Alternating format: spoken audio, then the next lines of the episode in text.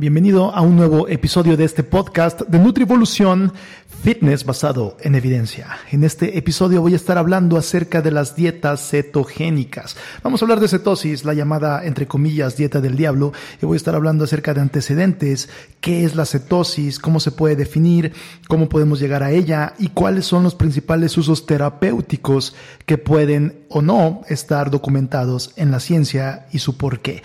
Este va a ser un capítulo muy interesante para todos quienes deseen conocer más de una forma más basada en evidencia acerca de la dieta cetogénica, lejos de lo que se ha venido diciendo de que es del diablo, de que está mal, que afortunadamente las cosas están cambiando, pero en este episodio vamos a hablar duro y directo de la cetosis. Comenzamos. Bienvenido al podcast de Nutrivolución, el lugar en donde se buscan las herramientas y estrategias para poder optimizar nuestra biología como seres humanos, ya sea a través de intervenciones de nutrición, de entrenamiento o de hábitos de vida. Algunos lo llaman el biohacking, yo lo llamo la biooptimización. Disfruta el viaje. Bienvenidos a este podcast para los que están en YouTube o para los que están en, el podcast, en Spotify o en las demás plataformas como iTunes. Les doy la bienvenida. Les recuerdo que a partir del episodio pasado estoy grabando también en formato de video, sobre todo para los que deseen tenerlo en YouTube, que pues realmente no hay tanta diferencia. Pero bueno, vamos a comenzar hablando de este tema tan, tan controversial como lo es la cetosis, la dieta del diablo. Primero que nada, la cetosis fue casualmente descubierta por los romanos de una forma obviamente bastante empírica. No tenían laboratorios moleculares, pero ellos tuvieron un acercamiento con la cetosis de una manera muy particular. En aquel entonces pensaban que las personas que tenían ataques epilépticos estaban siendo poseídos por entidades demoníacas. No hay que juzgar, y aquí voy a meter un gran paréntesis. En muchas ocasiones podemos creer que tenemos la verdad absoluta cuando la verdad realmente es algo que probablemente nunca lleguemos a ella en su totalidad. Se estima, Neil deGrasse Tyson, este personaje muy relevante y obviamente muy inteligente, estima que es cerca del 3%, que cerca del 3% de nuestros conocimientos, o más bien, que nuestros conocimientos son cerca del 3% de la realidad, mejor dicho que todo lo que conocemos, todo lo que hemos estudiado, todas las investigaciones y básicamente todo lo que tenemos como información abarca cerca de un 3% de lo que podríamos llamar la realidad. Y hay otro 97% que es totalmente desconocido por la raza humana. Entonces, es interesante voltear a ver desde otra perspectiva cómo realmente podemos no saber tanto como creemos y cómo podemos juzgar muy fácilmente lo que se creía en otros tiempos. Mucho tiempo se creyó que el, eh, el centro del universo era la Tierra y que el Sol giraba alrededor. Y mucho tiempo se ha creído otro tipo de cosas que eventualmente nos damos cuenta de que no era así. Entonces, ¿quién nos dice que dentro de 100 años muchas cosas que conocemos hoy en día resultan ser obsoletas? Y sobre todo en materia de nutrición, que si quieren meterse un poco más acerca de la confusión en la ciencia de la nutrición, les recomiendo el capítulo pasado donde hablo un poco más a fondo de eso. Pero básicamente es, muy, es muy variable y, y no hay que tomar como una ley todo lo que escuchamos incluyendo absolutamente todo. Obviamente podemos acercarnos desde una perspectiva de ciencia, desde una perspectiva de números y qué es lo que más probabilidad tenga de que sea real o de que sea verdad. Entonces, bueno, retomando la historia de los romanos, ellos creían que las entidades demoníacas poseían a las personas que tenían ataques epilépticos y el tratamiento de la era era encerrarlos en un cuarto oscuro, sin alimento, sin nada. Y ahí los dejaban varios días. Se observaba que ellos, lógicamente, perdían peso, pero se observaba que ellos también tenían esta, esta modificación que hacía que tuvieran menos ataques epilépticos y ellos se lo atribuían a que el tratamiento tenía éxito para poder alejar a los demonios de la persona. Más tarde podemos vincularlo a que hay evidencia que apoya a una dieta cetogénica como parte del tratamiento para algún padecimiento neurológico como es el caso de los ataques epilépticos o de la epilepsia. Entonces, bueno, hoy sabemos por qué podría darse a cabo esto y no era precisamente porque estuvieran poseídos por el demonio. Entonces los romanos lo descubrieron de una forma muy empírica se ha utilizado como un tratamiento para la epilepsia, sobre todo en niños, eh, a partir de la década de los 20. Hay una película muy famosa que tiene mucho que ver con esto. Yo me acuerdo que en la carrera nos pusieron esa película un milagro para Lorenzo se llama, que es básicamente eso, es como un, un esquema de dieta cetogénica puede ayudar a la regulación de este tipo de padecimiento. Y casualmente, por alguna razón, también en el gremio nutriólogo o en el gremio de la nutrición convencional se tiene la dieta cetogénica como algo que se tiene que evitar cuando, pues bueno, se ha observado que en cierto tipo de, de situaciones puede ser no solamente no dañino, sino de beneficio. Y ya voy a pasar a la evidencia que nos habla de cuestiones neurológicas más adelante en personas distintas o en distintos casos que epilepsia. A partir de los años 60, Cahill, este este investigador que hizo gran parte, mucha, mucha investigación, gran parte de su investigación se basó en ayunos o en periodos de no alimentación. Y de hecho es una de las referencias si tú quieres meterte al mundo del ayuno intermitente o al mundo de qué es lo que sucede con tu cuerpo cuando pasan tiempos en los que no te alimentas. Eh, Cajil es una referencia muy buena en el tema. Entonces, como hay una gran similitud metabólica entre las dietas cetogénicas y el ayuno, pues lógicamente Cajil también tiene ahí bastante evidencia y, bastante información que recopiló él ya está fallecido, pero bastante información que recopiló en los 60 acerca de los efectos de una dieta cetogénica. Y eventualmente en los 70 eh, tiene su pegue, su su auge mediático a través de eh, Atkins, este personaje que obviamente seguramente han escuchado hablar de esta dieta, la dieta Atkins, que la popularizó y popularizó un esquema cetogénico bajo en carbohidratos. Entonces, de manera muy general, así es como lo podemos englobar, actualmente pues se tiene como un protocolo que hay que evitar ¿Por qué? Porque, y lo voy a poner entre comillas, es mucha grasa. Es una de las principales cosas que escucho en contra de esto y, y esto ¿Será malo? ¿Y por qué? Vamos a checar. ¿Qué es una dieta cetogénica? De manera muy general y de manera ya muy sintetizada y teórica, una dieta cetogénica es aquel plan de alimentación que va a hacer que tu cuerpo produzca una mayor cantidad de cuerpos cetónicos. Así de simple. Entonces, básicamente, una dieta cetogénica tiene la gran característica de tener muy bajos carbohidratos. Esta cuestión de los bajos carbohidratos eh, va a lograr que haya muy poca cantidad de glucógeno hepático o que haya eh, reservas de glucógeno hepático vacías y a medida de que el glucógeno hepático se va disminuyendo, entonces la producción de cuerpos cetónicos va aumentando.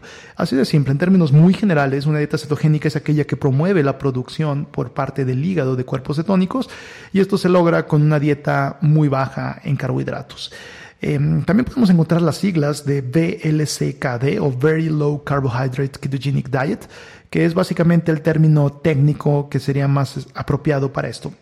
Aproximadamente son 50 gramos los que podríamos estar hablando de, cómo promover una cetosis, 50 gramos de carbohidratos. Eh, ya más que eso, probablemente para la mayoría de las personas no logre una cetosis como tal. E incluso puede haber personas que necesiten menos todavía de estos 50 gramos. Cuando hablamos de gramos por kilogramo de peso corporal, se habla de que un aporte de carbohidratos de 0.25 a 0.5 gramos por kilogramo de peso corporal, pues podríamos estar hablando de que aseguraría cierto estado de cetosis. Entonces, esta es la cetosis. La cetosis como tal es la producción de cuerpos cetónicos que puede traer como consecuencia de un, que se puede tener como consecuencia de una dieta cetogénica. Sin embargo, podemos tener cetosis por otros mecanismos. Por ejemplo, si yo me pongo a hacer una gran cantidad de ejercicio intenso, puedo entrar en cierto grado de cetosis por este mismo aspecto de la depresión del glucógeno hepático. Incluso una dieta que fuera 100% carbohidratos, ojo, 100% carbohidratos, pero estamos hablando de un total de 30 o 40 gramos de carbohidratos. O sea, básicamente mi dieta son puros carbohidratos en un día, pero solamente me comí esos 30 o 40 gramos de carbohidratos, por eso es un 100% de carbohidratos. Pero incluso con esta dieta de 100% de carbohidratos, pues vamos a tener esta producción de cuerpos cetónicos. Y de igual forma, por ejemplo, eh, el ayuno intermitente o dejar de consumir alimentos también va a promover este agotamiento de las reservas de glucógeno hepático y por ende también va a producir un estado de cetosis. Básicamente, eh, este estado de cetosis o este estado de producción mayor de cuerpos cetónicos se debe a una sobreproducción de acetilcoenzima A, entonces el cuerpo tiene que buscar la forma de poder sobrellevar esta, y entonces aquí va a ser cuando se va a transformar este exceso en cuerpos cetónicos y como combustible alternativo. Entonces, Em, esto es a muy grandes rasgos lo que podríamos decir que es la cetosis y a final de cuentas es algo muy normal, es una fuente alternativa del cuerpo ante ciertas situaciones En este caso, carencia de alimentos o carencia de carbohidratos como tal. Entonces, es una fuente alternativa de energía. Y no solamente no está mal, sino que pudiera tener sus beneficios de los cuales, repito, voy a pasar a eso más adelante en este podcast. Pero esta fuente alternativa de energía o de combustible para nuestro cuerpo y obtener energía eh, es algo que es natural y es algo que ha sido parte de nuestra historia como seres humanos desde hace mucho tiempo. Si hablamos de que la agricultura tiene cerca de 12.000 años, entonces gran parte de nuestro tiempo pudimos haber estado en condiciones de cetosis como humanidad. Cuando nosotros hacemos mediciones de cuerpos cetónicos, que lo podemos hacer, yo recomiendo la, la forma de sangre, ¿no? o, medir cuerpos cetónicos en sangre, y para eso hay aparatos, así como hay un glucómetro, pues hay un medidor de cuerpos cetónicos en sangre. Yo utilizo el Keto Mojo. Keto Mojo pones la tira reactiva de, de beta hidroxibutirato que te lo mide, que es uno de los tres cuerpos cetónicos, y te mide la cantidad de, eh, de, de cuerpos cetónicos en sangre, en específico de beta hidroxibutirato. Entonces, en términos normales, si yo consumo una dieta normal, la cantidad de beta hidroxibutirato que yo voy a tener en sangre va a ser menor a 0.3 milimoles por litro. Esa va a ser una cantidad, repito, normal en situaciones normales o una situación habitual más bien, una cifra habitual en condiciones normales. Y cuando hablamos de glucosa, son cerca de 70, 75 miligramos sobre decilitro y estamos hablando, traduciéndolo a milimoles, porque es otra forma de medirlo, dependiendo del sistema métrico que estés usando eh, o del sistema de medición que estés usando, serías cerca de 4 milimoles. Entonces, repito, en condiciones normales, entre comillas, la cantidad de cuerpos cetónicos que yo tendría sería menor a 0.3 milimoles por litro y la cantidad de glucosa en milimoles sería 4. Esto nos da un, un eje de partida para poder saber que, lógicamente, en condiciones normales, la glucosa va a ser lo que va a tener eh, más de 10 veces en cuestión de relaciones, la glucosa va a estar más de 10 veces elevada a comparación de los cuerpos cetónicos. Entonces, eh, al momento en que nosotros entramos en cetosis es porque disminuye eh, hasta cierto punto disminuye un poco la cantidad de glucosa, pero sobre todo aumenta la cantidad de cuerpos cetónicos que nuestro cuerpo está produciendo y ahí es cuando, lógicamente, estamos hablando de que ya estamos en cetosis y a esto se le ha denominado el índice cetonas-glucosa, que es la relación entre lo que tenemos de uno u otro. Se ha vinculado, esto surge en, un estudio acerca de cáncer y se observó que el autor concluyó que mientras más cercano a uno el índice cetonas-glucosa, o sea, mientras más igualdad entre nuestro cuerpo utilizando cetonas o cuerpos cetónicos y glucosa como energía, entre más cercano a uno, entre más igualdad de la utilización de ambos sustratos, pues estaríamos hablando de que hay un mejor perfil metabólico que se ha observado con un mejor pronóstico y un mejor control, en este caso, de, eh, del cáncer. Entonces es interesante voltear a ver ese estudio. Quisiéramos tener un índice de glucosa cetonas, tal vez no en uno, porque uno ya sería una cetosis muy profunda, muy, muy estricto de llevar a cabo muy difícil de poder conseguir. Pero probablemente en un 4, 5, eh, nuestro índice de cetonas glucosa en un 3, 4, 5, estaremos hablando de un excelente índice. Y repito, esto es básicamente la relación entre la cantidad de cuerpos cetónicos que tenemos y la cantidad de glucosa y cómo nuestro cuerpo los está utilizando por combustible. Y otro aspecto, si queremos convertir de milimoles a miligramos sobre decilitro, entonces habría que multiplicar por 18.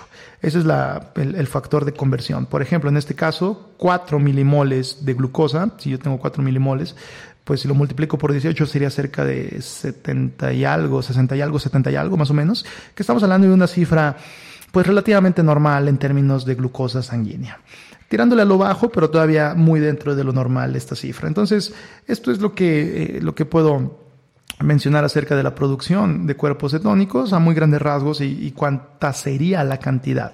A partir de 3 milimoles estaríamos hablando de que ya estamos en un grado de cetosis, ¿no? En cierto grado de cetosis. Entonces, si te lo mides, si buscas tener más de 3 milimoles de cuerpos cetónicos, ya estaríamos hablando de que tienes ahí cierto grado de cetosis, de que ya estás en cetosis como tal. Se suele tener la confusión de cetosis con cetoacidosis.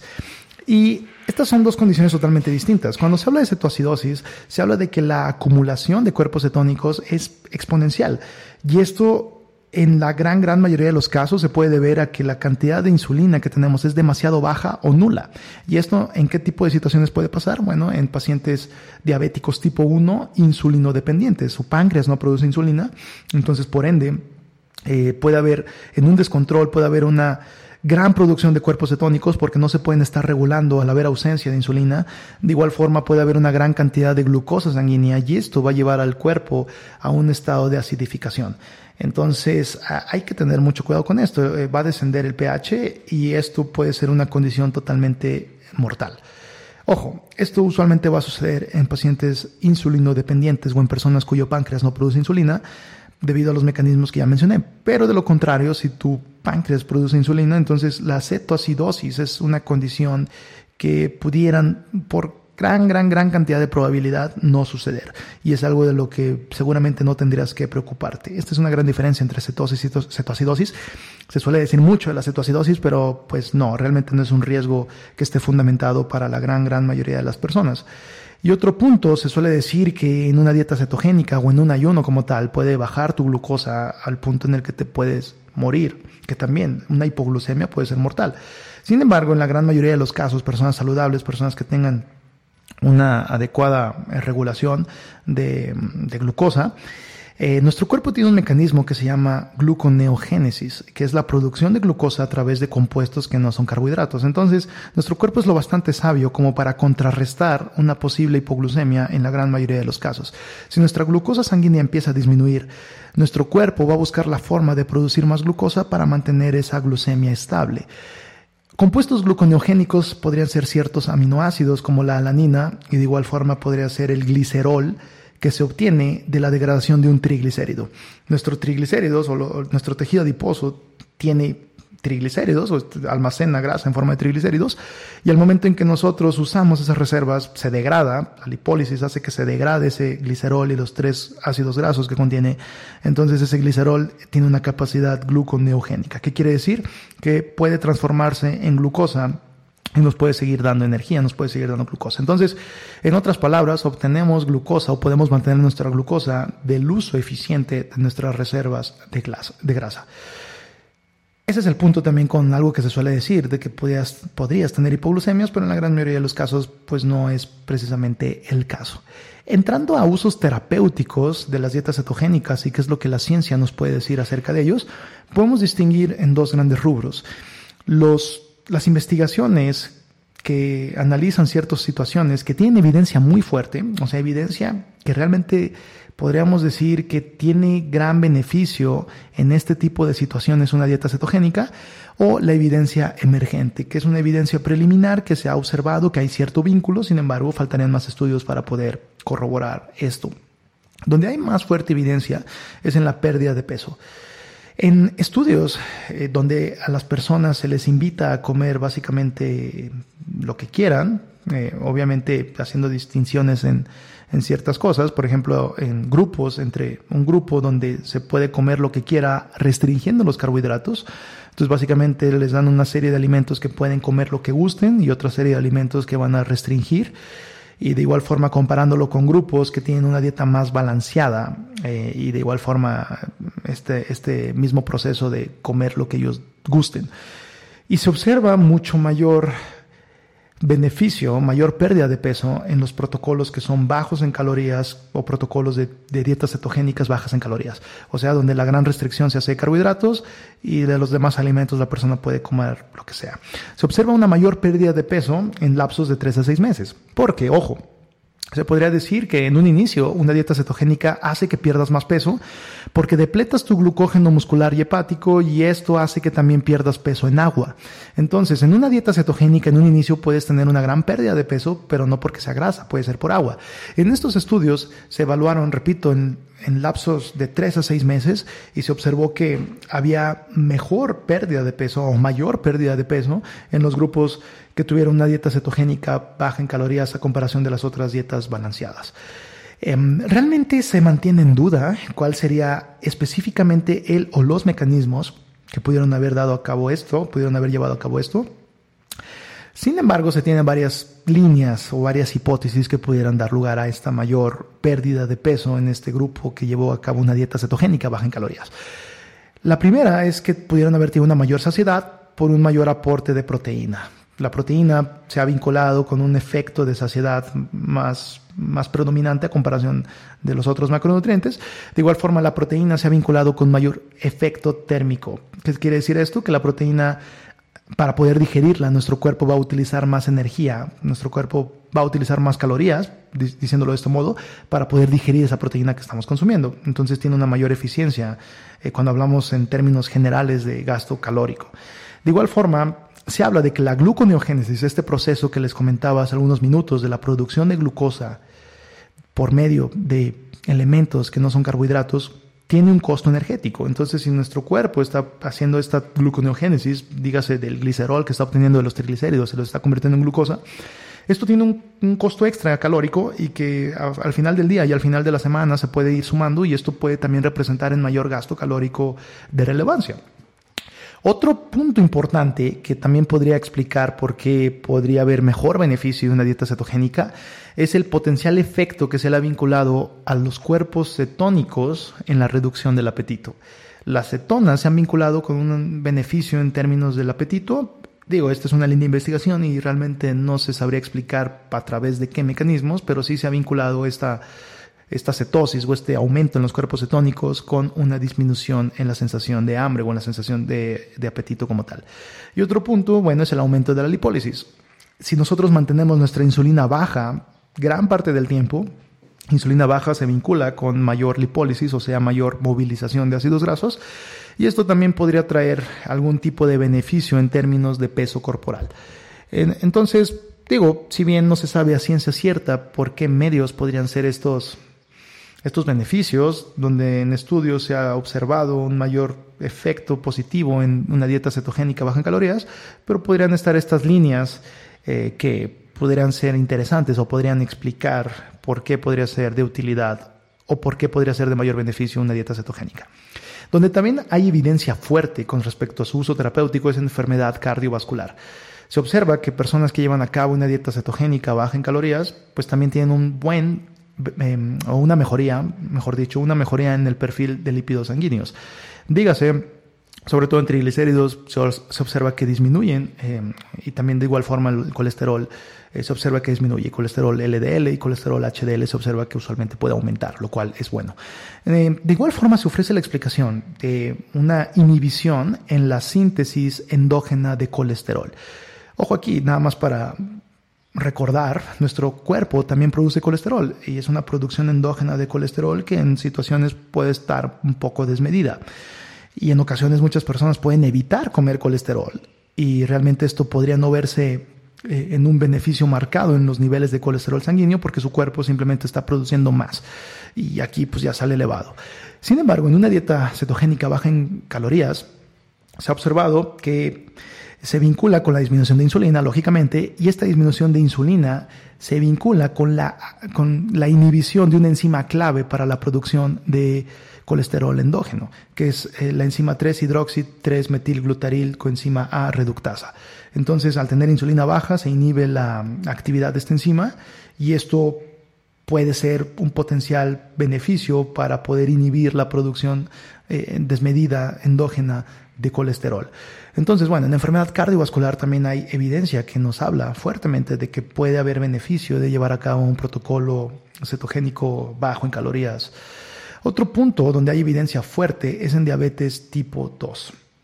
Y si nosotros vinculamos el efecto que tiene una dieta baja en carbohidratos con la respuesta a la insulina, entonces tiene bastante lógica, tiene la lógica del mundo poder hacer la conexión a por qué podría tener un beneficio en pacientes diabéticos tipo 2. De hecho, hay gran cantidad de anécdotas y de casos eh, que, hay de personas que al momento de llevar a cabo un protocolo cetogénico o un protocolo bajo en carbohidratos, o digas un protocolo de ayuno intermitente como tal, se observa cómo estas personas podrían tener un beneficio marcado en la resistencia a la insulina, dígase una mejoría en la sensibilidad a la acción de su insulina, y esto pues lógicamente podría ser mm, útil, ¿no? Y en personas se ha observado que o en estas anécdotas se podría decir, en otras palabras, que se cura la diabetes. Por decirlo de un modo que realmente pues no se cura, pero se puede controlar a través de esta terapia dietética. Una disculpa, acaba de llegar mi, mi perrita y mi pareja y bueno, este, por eso me distraje un poco con este punto. Sin embargo, bueno, eh, tiene la lógica del mundo hacer este vínculo entre la diabetes tipo 2, eh, una dieta cetogénica y cómo podría ser el beneficio. Si nosotros recordamos un poquito acerca de qué es lo que sucede con la resistencia a la insulina, estamos hablando de una inhabilidad de las células musculares para poder captar la glucosa que está circulando. Hay una inhabilidad, simplemente no está respondiendo bien y no está funcionando bien este mecanismo que al momento en que nosotros bajamos la cantidad de carbohidratos y al momento en que damos, entre comillas, este descanso a la insulina, eh, esto puede otorgar el beneficio de mejorar la sensibilidad y que se pueda empezar a captar mejor. Entonces, no solamente porque hay menor cantidad de glucosa circulante va a haber beneficios, sino porque la insulina va a trabajar menor. Entonces, bueno, si hablamos de que la resistencia a la insulina es una especie de intolerancia a los carbohidratos, disminuirlos suena bastante lógico. Y otro punto que tenemos que destacar aquí es que mayores niveles de cetonas circulantes se suelen vincular con un mejor control glucémico eh, en personas con algún padecimiento de diabetes tipo 2. Entonces, de igual forma, esta producción de cuerpos cetónicos podría tener más beneficios, aparte de la supresión del apetito, aparte de su contribución dentro del metabolismo energético. Eh, en este caso, pues se vincula con un mejor control glucémico. Y nada más lo voy a anexar aquí con el punto del índice glucosa-cetona. Sería muy importante o sería de mucho beneficio poder mejorar este perfil metabólico del índice glucosa-cetonas, sobre todo ya cuando hablamos de padecimientos como es el caso de la diabetes tipo 2. Otra línea de uso terapéutico donde hay evidencia fuerte de una dieta cetogénica es en la epilepsia. Como comentaba en un inicio, ahí es donde empieza a surgir gran cantidad de estudios, eh, sobre todo en niños, población infantil, y realmente no se explica a ciencia cierta por qué podría haber este beneficio. Sin embargo, se habla de que hay una menor excitación neuronal por el uso de cuerpos cetónicos a, comparación del uso de glucosa a nivel sistema nervioso central, dígase a nivel cerebral, que podría haber ahí alguna diferencia de utilizar beta hidroxibutirato en nuestro cerebro a diferencia de utilizar glucosa. Y de igual forma pudiera tener ahí una fuerte influencia en la actividad de neurotransmisores. Este switch, digamos, este cambio de utilizar predominantemente glucosa a utilizar predominantemente eh, beta hidroxibutirato, que es el combustible preferido por el cerebro. Entonces, eh, de manera muy general y sintetizándolo un poquito hasta lo que llevamos al momento, eh, hay fuerte evidencia de dietas cetogénicas cuando se, cuando se refiere a reducción de peso corporal, cuando se refiere a disminución de los parámetros que nos podrían indicar un riesgo cardiovascular, cuando hablamos de diabetes o control glucémico o resistencia a la insulina y cuando hablamos de epilepsia. Esto es donde hay más evidencia, donde hay más fuerte, más bien, donde hay un, peso mayor de la evidencia que hay disponible. Y por el otro lado tenemos evidencia emergente que también empieza a vincular una dieta cetogénica con ciertos beneficios. ¿En qué áreas hay una evidencia emergente? Bueno, estamos hablando de acné, se ha vinculado una dieta cetogénica con un beneficio en acné, o una disminución o tratar de evitar el acné. También se ha vinculado con otros padecimientos neurológicos y también se ha vinculado con un anexo al tratamiento o con una mejoría en lo que tiene que ver con síndrome de ovario poliquístico. Rápidamente voy a hablar de cada uno de estos. Con respecto al acné, bueno, se ha vinculado eh, que alimentos con alto índice glucémico y alimentos, sobre todo leche, se han vinculado con acné. Eh, realmente los mecanismos no se podría saber a ciencia cierta, pero se vincula el efecto que tiene sobre los niveles hormonales consumir estos alimentos, eh, sobre todo en específico de insulina y de la hormona llamada IGF-1 o Insulin Like Growth Factor 1. Eh, o factor de crecimiento tipo insulínico 1, algo así la traducción, pero es el IGF-1 y la insulina. Entonces estos alimentos altos en índice glucémico y altos en, por ejemplo, lácteo, la leche, se vincula mucho con este, estos parámetros hormonales donde puede aumentar esta, eh, esto y esto se vincula pues con acné. Repito, esta es una evidencia eh, emergente, no está realmente establecido la conexión, pero pudiera haber un beneficio en cuestión del acné como tal de llevar una dieta cetogénica. Donde hay también evidencia emergente es en el cáncer. De igual forma, situaciones como la hiperinsulinemia, dígase que nuestro cuerpo, nuestro páncreas en específico, tenga que estar produciendo más insulina porque ya no está teniendo eh, la eficacia que debiera estar teniendo, eh, y la hiperinsulinemia, la hiperglucemia, que de igual forma, pues niveles muy altos de glucosa sanguínea por la misma situación de que la insulina no está funcionando adecuadamente y la inflamación crónica, estos tres, estas tres situaciones patológicas son vinculadas con procesos cancerígenos. Entonces tendría sentido poder tener una menor eh, si, si, mejoramos estos tres parámetros, pues podría tener eh, un, un, anexo como parte del tratamiento en una situación como el cáncer.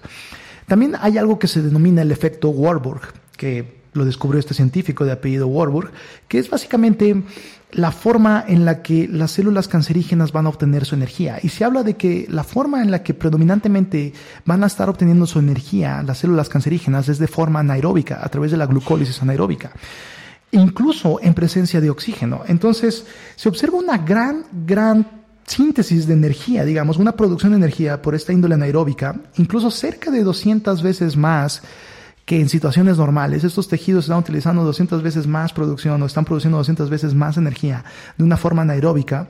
Este es el efecto Warburg y esto se vincula obviamente con un crecimiento anormal, eh, un crecimiento tumoral, esta situación cancerígena, eh, que pues bueno, también se podría vincular a que podría haber un beneficio al momento de dejar de suministrarle esta glucosa o estos carbohidratos que se convierten en glucosa en el cuerpo para que dejara de tener esta tasa de crecimiento así de rápido. Es el efecto Warburg y pues los invito a que lo chequen si quieren adentrarse más en este tema. Pero es interesante la evidencia emergente que empieza a arrojar que una dieta cetogénica podría tener un beneficio en materia de cáncer.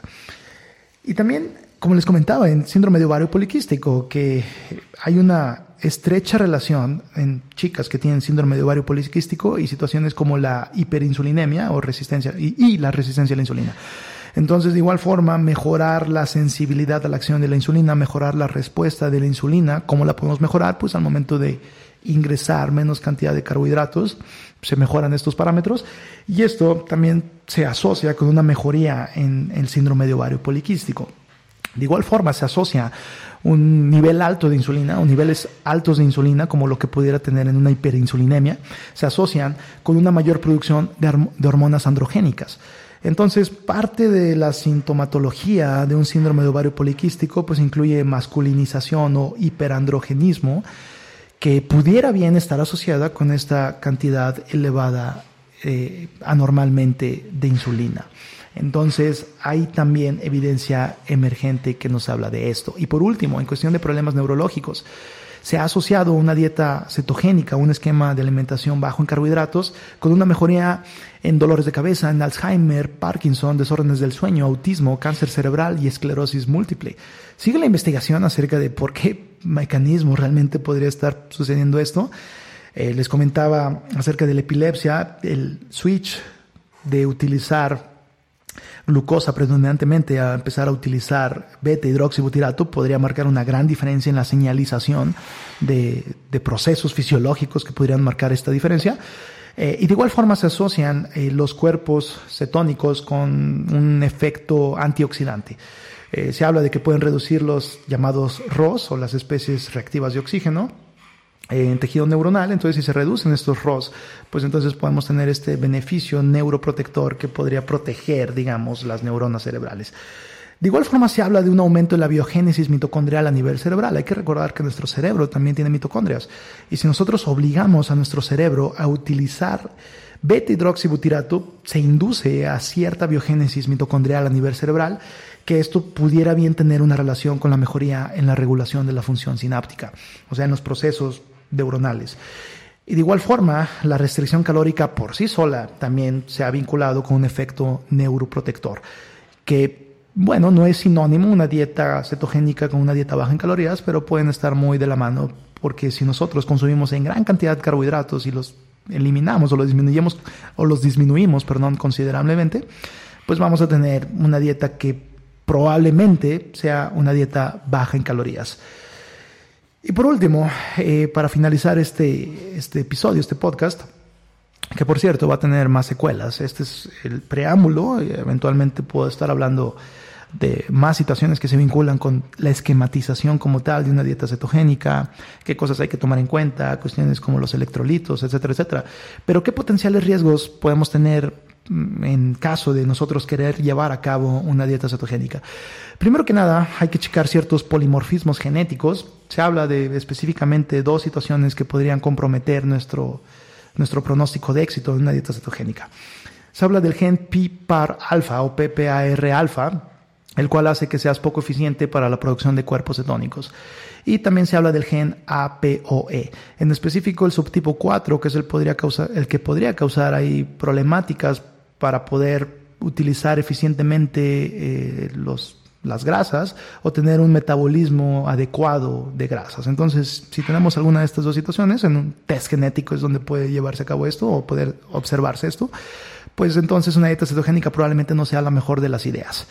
De manera también empírica podemos descubrirlo. Si nosotros eh, pues no nos sentimos realmente adecuados, incluso después del periodo de cetoadaptación, pues mm, podríamos estar hablando de que alguna situación ahí podría estar sucediendo vinculada a estos polimorfismos genéticos. Sin embargo, se habla de cerca del 5% de la población la que podría tener estas, eh, estos polimorfismos. Otro problema son personas que tengan alguna situación con el ácido úrico, que tengan elevación en sus concentraciones de ácido úrico. Y esto eh, en una dieta cetogénica no va a mejorar, incluso puede empeorar. ¿Por qué? Porque bueno, los cuerpos cetónicos van a competir para ser excretados en orina con el ácido úrico y siempre van a ganar los cuerpos cetónicos. Entonces, personas que tengan esta propensión a acumular ácido úrico o a tener problemas con el ácido úrico, pues podrían no beneficiarse de llevar a cabo un esquema cetogénico por esta cuestión de que su eh, desecho o su eliminación va a ser menos efectiva porque se va a dar prioridad a la eliminación de los cuerpos cetónicos en orina. Otro punto interesante es eh, tener, en cuenta si se está utilizando fármacos para la glucemia. Lógicamente, si estás utilizando ya sea insulina exógena o si estás utilizando algún tipo de hipoglucemiante, pues hay que checarlo, obviamente, ¿no? Esto pues eh, altera la función fisiológica regular del cuerpo que podría pues ser de relevancia para poder o no llevar a cabo una dieta cetogénica. Eh, otro punto es que se suele decir que son dietas muy altas en proteína y que las dietas altas en proteína son malas. Y aquí se divide en dos partes. La primera parte es no necesariamente una dieta cetogénica tiene que ser muy alta en proteínas o incluso alta en proteínas. Puede haber dietas cetogénicas que manejen un rango de 1.2 a 1.5 gramos por kilogramo de peso corporal de proteína. Y de igual forma, en el segundo punto, una dieta alta en proteínas, dígase algo que ande rondando los 2, 2.5 gramos por kilogramo de peso corporal de proteínas, esto realmente no se ha asociado con el inicio de alguna situación eh, patológica en términos de función renal. Entonces, bueno, si hay alguna condición preexistente, sí habría que tener en cuenta esto y sí habría que tener cuidado, pero no se ha asociado con el inicio de algún problema eh, renal. Entonces, tener en cuenta esto, como puede haber un malentendido ahí. Y el último punto que también es muy, muy importante y es el que podría marcar una diferencia clara en si se lleva a cabo o no un esquema de alimentación cetogénica son las cuestiones sociales. Aquí la verdad es que los carbohidratos son parte importante de nuestro día a día y eliminarlos por completo podría ser muy, muy difícil o imposible en, en términos muy realistas por cuestiones sociales. Sin embargo, bueno, en primera, no, en una dieta cetogénica no quiere decir que se eliminen totalmente los carbohidratos, simplemente se disminuyen a, niveles muy bajos. Y en segundo, pudiera haber técnicas para generar cetosis que no necesariamente impliquen disminuir tanto la cantidad de carbohidratos y aún así poder beneficiarse de consumirlos y poder estar en cierto grado de cetosis. Cosas como el ayuno intermitente podrían ayudar bastante. También cosas como una eh, Target Ketogenic Diet o una dieta cetogénica focalizada, de la cual ya estaré hablando en episodios posteriores, pero que es simplemente modular en qué tiempo se van a meter los carbohidratos para poder de igual forma tener cierto grado de cetosis en el día. Y básicamente esos son los puntos que podría yo poner en este momento sobre la mesa para tratar de contrarrestar los posibles efectos sociales en contra. Ojo aquí, obviamente una dieta cetogénica no es para todos ni debiera ser para todos. Digo, tal vez gran mayoría de personas esporádicamente y por temporadas podrían beneficiarse de llevar a cabo un esquema cetogénico, pero bueno, no es obligatorio y pues podría haber quien no lo lleve a cabo y aún así tenga un metabolismo saludable sin ningún problema. Es una estrategia que podemos voltear a ver en muchos casos y que puede tener una gran utilidad y que lejos de ser una dieta del diablo, lo pongo entre comillas, puede ser un, protocolo adecuado que pudiera tener ahí sus buenos beneficios. En episodios posteriores voy a estar hablando más a fondo acerca de ya cuestiones más prácticas. Y esto ha sido todo por este episodio. Los invito a que si quieren pueden mandarme un mensaje a través de Instagram arroba Miguel Rojas M1 Rojas. En vez de una I es un número uno y en miguel.nutrivolución.com. De igual forma, los invito a que chequen el contenido que tengo en nutrivolución.com por si mi trabajo les gusta y quieren saber más acerca de estas cosas. Esto ha sido todo por este episodio. Muchísimas gracias por haberme escuchado y nos escuchamos hasta la próxima emisión.